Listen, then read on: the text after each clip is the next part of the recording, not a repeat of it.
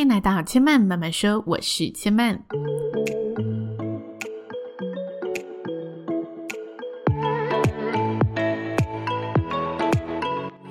目前频道在 Apple Podcasts、Spotify、KKBox 以及 Google Podcasts 都听得到。喜欢的朋友欢迎帮千嫚订阅并留言评论，让更多人可以认识千嫚慢慢说喽。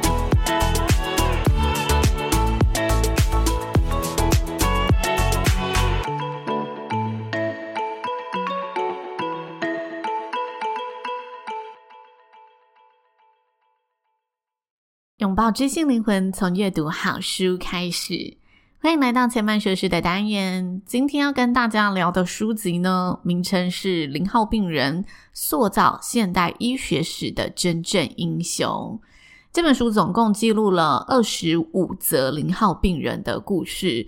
那作者的文笔呢，富有小说的风情，故事性、情节都非常的丰富，带领大家呢来了解现代医学史得以进步发展的一个过程。那为什么这本书叫零号病人？什么是零号病人的定义呢？其实呢，在传染病学当中，这是一个约定俗成的说法，指的就是该项流行病源头的人。所以在呃专业术语上，它其实又称为指示病例。那一定有人会问啊，为什么你不直接说他是一号病人就好了？他就是第一人嘛，一一号病人不是更贴切、更好理解吗？那其实，在医学上，零号病人他还有一个定义上的特性，那就是他是第一个带源者，但是他并不一定会出现病症。也就是说，他是带源者，但他可能自己浑然不觉。所以在某些流行病中，第一个就医的病人，他不是这一个流行病的嗯第一位病人，他是那个零号病人。因为零号病人有可能他是疾病的源头，但是因为他浑然不知、浑然不觉，所以他不是第一位被医治的人。因此。我们可能会在病人身上发现，诶，他体内有这个病原体，然后同时他也出现病征，然后他就成为了第一位在疾病当中被医治的人。但即使他是第一个被医治的人，也不代表他是首位带源者。所以，以零号病人去定义这个零号，其实也代表着医学上他不断地想追溯出每个流行病、每一种疾病它最根本的源头。是来自哪里，也代表着他们想追求这个源头的意向。那故事的出发点视角确认之后，大家都知道这本书在讲零号病人的故事之后，作者到底想透过这些零号病人的故事，让大众去思考什么呢？其实这个答案就在书本的副标题：塑造现代医学史的真正英雄。作者呢，他其实在自序里面就跟大家说，现代医学的诞生是从病人和医生的实际接触开始。但尽管如此，大家都知道有病人有医生，但我们从历史学家或者是医学相关的技术文献上，从这一些报章杂志、这一些主流媒体去看，其实大多数都只讲述医生或者医生使用的方法，或者医生他在面对疾病时。整个思考的脉络历史是什么？往往我们都忽略掉了那些出现在诊间当中、出现在检验室中、在临床诊疗室中，百折不挠、耐心的为医生提供他们身体感受，让所有的医生去观察他们身体变化的病人。因此呢，作者引用了一位。本身是医师，然后也是哲学家的名人，叫做乔治·凯吉莱姆。他曾经说过：“如今，医生对于疾病的知识，得以预先应对病人的疾病会有哪一些体验，都是因为昔日的病人召唤了医生，有了感到自己生病的人们，才会有医学的存在。所以，作者告诉大家，我之所以写这本书，正是为了。”还他们一个公道。某种面向而言，这本书对于我是一个永无止境的知识普及工作所做出的微薄贡献。那些对于被人们误解、遭到情感扭曲或者被商业误导的医学主题，其实真相的知识普及工作是永远不可或缺的。而我希望这个真相，我可以在这上面尽我一份之力。那对像我这样的职业医师而言，认识书中所探讨的二十五则案例，其实是一种异地而处来进行观察的方式。回过头来说，我撰写这本书，其实也是在感谢我的病人，谢谢他们让我学到了这么多。在我看来，就我和我的师长前辈的程度来说，病人对我们的信任，总体而言总是太过慷慨。其实啊，我当初在书店会选择这本书。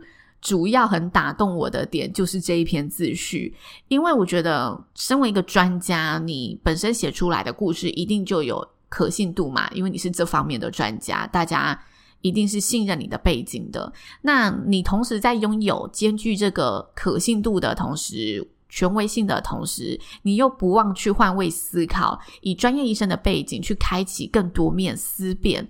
我觉得这是这本书非常吸引我的一个点，所以我就把它买回家看。那果真在看这本书的时候，我也的确看到了作者对于社会上的一些幽默批判，以及他身为一个医生，实际上所观察到的非常现实层面，无论是在社会制度上，或者是在嗯人性观察上面会出现的现实和不公。我其实看完觉得他有一种吹哨者的精神，他想告诉大家，诶，鉴宝制度下催生的诊间制度会是什么样子，同时也想告诉大家，医生在追求医术发展或者学术研究的真相时，那些被牺牲掉的病者权益又会是什么？我觉得这些东西，如果我们只是一般人民要去马上知道，是有点距离的。那透过这本书。透过作者的思辨跟批判，我觉得可以引起大家更广泛的思考。那跟大家介绍一下这位作者，这位作者是法国人，所以呢，他的中译名称叫做吕克。裴西诺，那吕克他本身是一位医生嘛，然后他其实平常也是一位散文家、小说家。本身呢，他主要是专攻热带医学与传染病学的。他在这个领域上是以学位的学成毕业。那毕业之后呢，他到法国的乡村地区执业，随后又到了中非专职热带医学，中间也曾经到中国去从业发展。在异地呢工作多年之后，他重返了法国，并且呃担任了教授。那他在教授的领域里面是临床医学与人文科学，这个我觉得蛮值得注意的。就是他其实辗转在异地工作，回来法国之后，他虽然有短暂的从业，但他随后去投入教授教导下一代的人民，他是教导临床医学跟人文科学。人文这部分，其实我觉得就跟他会写这本书有蛮大的一个价值观的关联。那他其实长期呢致力于向大众去推广普通医学跟临床医学，还有演化医学的知识。那以上就是这本书的作者介绍跟简短介绍。不过我今天希望跟大家分享一则里面的故事，让大家可以感受一下作者的文采。同时间呢，大家也可以去认识一项疾病它的起源过程。那这个疾病，我相信大部分的人都有听过。这疾病名称就叫做伤寒。那里面的主角叫做伤寒玛丽，章节名称呢叫做纽约女厨。为什么我会选这一篇故事呢？因为它是第一个被认明是地区流行病的指示病例中的健康带原者。大家听起来觉得，诶，不就是一个呃零号病人的健康带原者吗？为什么要强调呢？因为在过去其实很长一段时间里面，疾病的研究都是从人身上开始研究，所以一定是有出现症状的人才会被研究。健康带原者的这个概念，在过去这一段时间其实是不被认识的，因为健康带原者他没有出现这些症状嘛，所以大自然不会从这一些健康带原者的身上去做这个疾病的了解，所以大家并没有所谓的健康带原者的一个概念在里面。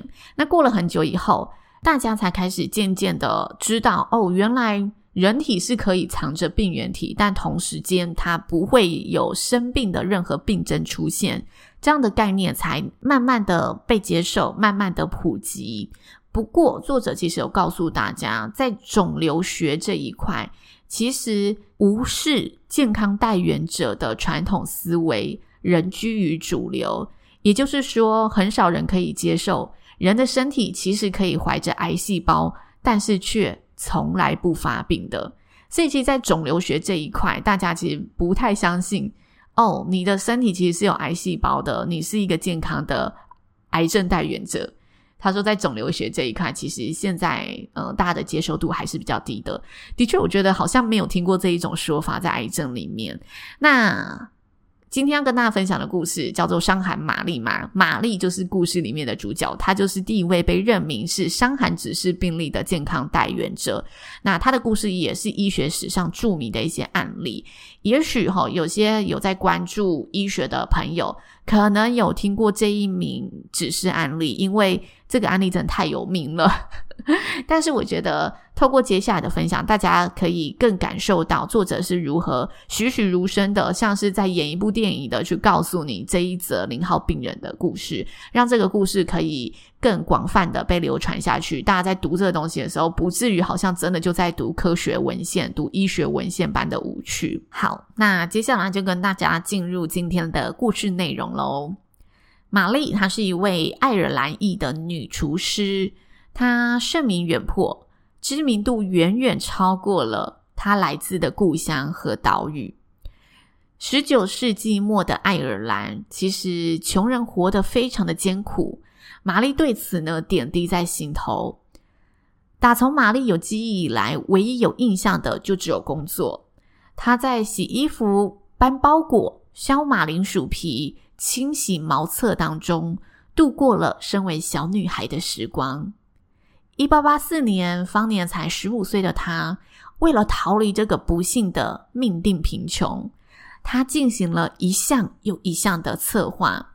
他深信自己必须离开他出生成长的小镇，必须离开爱尔兰，他才可以摆脱这个命定贫穷。于是，他抛下了一切，头也不回的坚定登船起航。船只开着开着。随着玛丽的目的地停在了美国海岸，但殊不知玛丽艰苦的人生仍如影随形的登陆，并没有被她留在故乡。搭乘渡轮的行李呢，花费了她所有的积蓄。于是，一开始她做着各种时薪给付的零工，直到一九九零年，她的人生似乎雨过天见晴。他谋得了一份在纽约一户富裕人家。担任全职厨师的工作。纽约有钱人很多，他们更懂得欣赏爱尔兰年轻女人的烹饪才华，不像故乡一样只会请她洗衣服、搬包裹、清洗厕所。不过，很快的，厄运呢再次扑向了玛丽。看似雨过天晴的人生，其实并不然。她到职了两个星期之后。突然间，雇主全家族都遭到了伤寒的袭击。不过，玛丽就是有着不屈不挠的性格，她立刻又谋得了另外一份工作。而这次的雇主呢，比上次还有钱，是个富豪级的曼哈顿家族。她在那里备受重用和赏识，直接住进了一栋美丽的佣人房。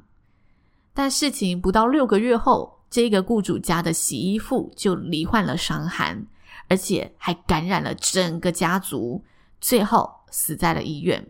这一次呢，玛丽不禁纳闷着：为什么自己服务的家族，为什么懂得赏识我的人们都会遭逢如此的厄运呢？纳闷归纳闷，但很快的，玛丽运气很好，她又在一名律师家中找到了新工作。但结果呢，就如大家所想的一样。伤寒再次的来袭了，律师家的八个成员有七个染上了伤寒，一个还因故而死亡。这一次呢，玛丽不由得的开始思索着，一定是全纽约都染上了伤寒。转眼过了六年，一九零六年，她自认谋得了一份理想差事。这一份差事呢，是到长岛的一座大宅里面当厨。当地的环境非常的优美，而且不受伤寒侵扰。因为没有伤寒的病毒在长岛上面，所以这个地方呢也随之而闻名。许多富豪都选择在此地落脚置产，在此地生活。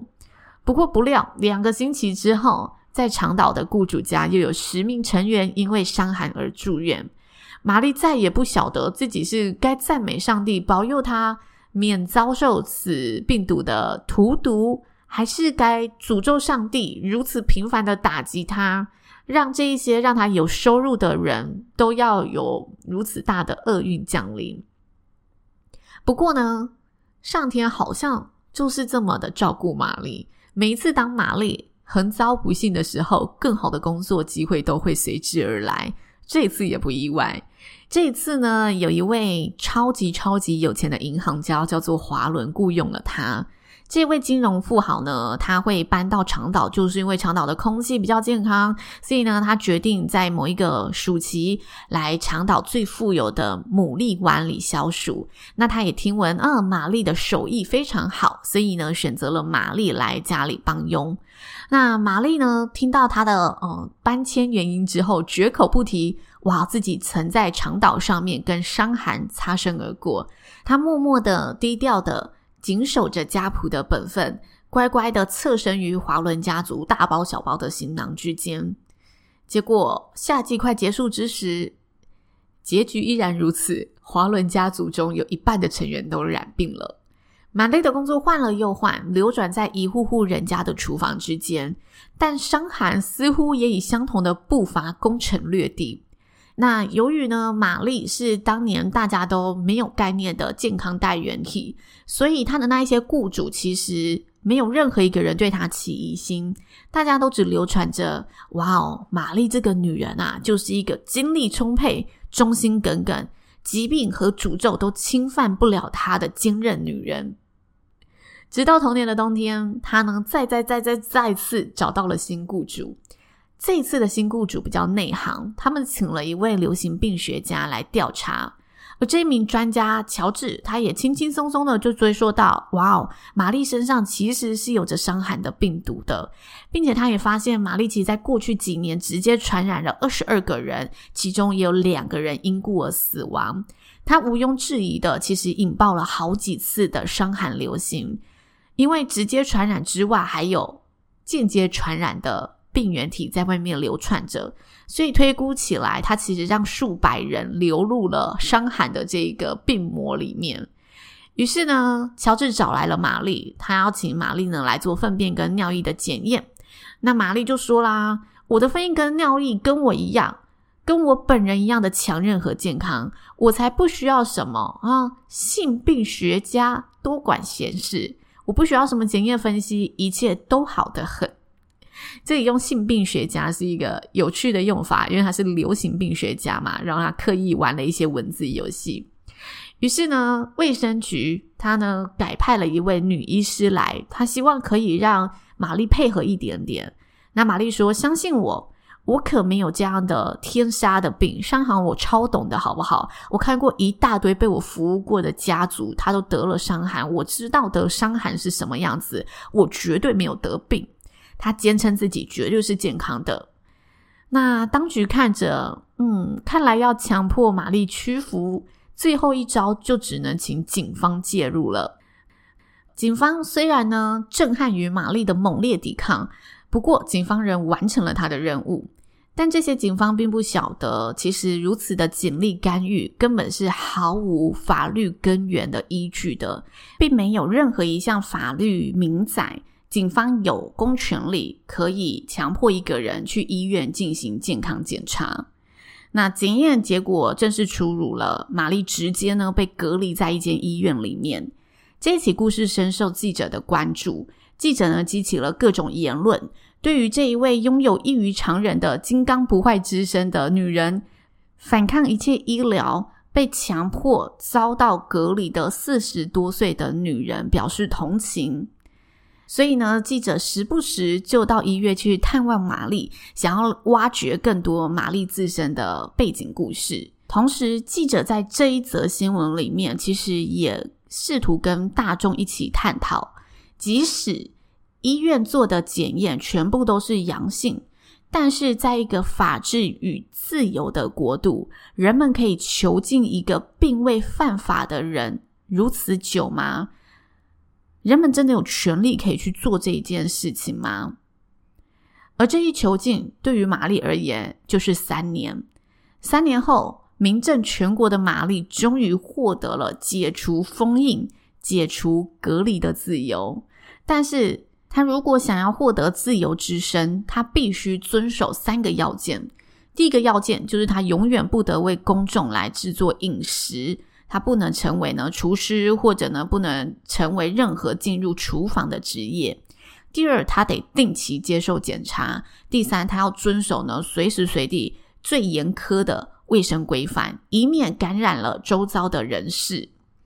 就这样，他认真的、严肃的、庄严的，保证自己会遵守以上三个要件。在一九一零年的二月，他离开了医院。这位被冠上伤寒玛丽的女人，在出院后就消失在大众的听闻之中里了。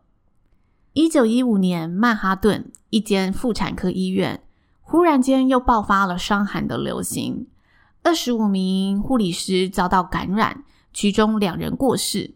大家很快的又发现，嗯，这次疫情的起始源又是一位新晋的女厨，而这位女厨叫做玛丽布朗。于是大家又迅速的发觉了，玛丽布朗不就是那一位玛丽马龙吗？原来当年那一位伤寒玛丽，为了能继续以厨艺为业，她改了自己的姓氏，抛弃掉了她曾经遵守的承诺和约定。玛丽曾说：“我老老实实的做了其他的行业过，但是我的双手就是为了揉面团、调酱汁而生，并不是为了洗衣服或做其他让他太容易想起自己命定贫穷，在爱尔兰童年所做的工作。”所以，他悄悄的改了姓名，悄悄的重操旧业。由于医院释放他以来，他又再度的感染了三十几人。于是，短暂五年的自由之身后，他再次的遭到了逮捕，再度的被关到同一间医院里面隔离。尽管当时没有任何关于健康带原者的法律规范。但他仍然被判决要终身隔离，没有人质疑这桩判决终身隔离对玛丽的人生会产生多剧烈的变化，因为每个人害怕这个病菌，怕到快发狂了。于是，在他的病房里面，他总是孤零零的一个，只剩下记者们时不时的拜访他，同时也保持着距离，注意着不要太靠近这个人。而第一位发现他是健康带原者的那一位专家乔治，也曾经拜访过他，想要把他的故事写成一本书，但他一概拒绝了所有的采访，所有的拜访。他说：“我不要这份荣耀，我也不想要哗众取宠，我不想要以伤寒玛丽的这个名称名留青史。我唯一想做的，只是摆脱贫穷。”玛丽，她是隔离界当中不分类的世界冠军，最有名、最健康的那一位健康代言者。其实作者啊，他在最后一段里面，他一直强调一件事情，那就是法律到底有没有保障病人的权益？那如果没有保障的话，这一些公权力的使用是不是滥用了，或者社会的舆论加诸在这一些病人身上的这些压力？到底是谁该承受的？难道病人他就活该该承受这一些吗？所以他最后写他是隔离界不分类的世界冠军，就是在任何一个病史上面，他是那个被囚禁最久的，而且是在毫无法律规章之下，他就是被这样对待的一个病人。我相信经历过了 SARS 以及这次的 COVID-19，到底病人的权益是不是罹患病症的人，他都嗯必须得与社会隔离。他们病人的权益到底在哪里？我觉得这一次 COVID-19 其实是意识有更加抬头的。就像即使大家在旅馆里面隔离好了，隔离的人是否能受到妥善的基本照顾？其实我觉得政府在这一方面已经比往年做得更加进步了。大家是有更加去思考到这个问题了。不过，我觉得，身为一位医师，他一定看到更多社会在恐慌之下去做出的一些不理性，而且毫无章法可言的一个对待。那这本书其实我去年就读完了，不过呢，我分享一下我的阅读体验，因为书籍里面呢有非常多的专业的 医学专业词汇，所以有时候啊，当这些专业词汇接连出现的时候，哇，第一届专业术语真的不是开玩笑的，你真的会需要再多看一次去消化理解哦。呃，这个术语是这个意思。有时候你看字面是懂的，但是你就是需要多花一份力气再去理解一次。所以在某些篇章的阅读上面，我个人觉得是有点难消化的。但是平心而论，也正因为如此。阅读完这本书，也真的让我拥有了许多医学资讯的输入，知道了很多我原来哦原来不知道的医学常识有哪些。那作者其实，在描绘故事案例的时候，他时不时的会去交错，或者会从里面去埋一些自己的批判和反思的观点。就像刚刚伤寒玛丽的这一则故事，他时不时的就会去赞赏一下，诶，玛丽的。体力啊，以及他的忠心耿耿啊，都是我们不容忽视的嘛。然后，诶，其实那个时候大众也是这样看他的啊。大众在他健康的时候，其实是没有带着有色眼光的。怎么会当大家知道之后，开始嗯纷纷的隔离了他，然后不敢靠近他，害怕病毒，害怕成这个样子？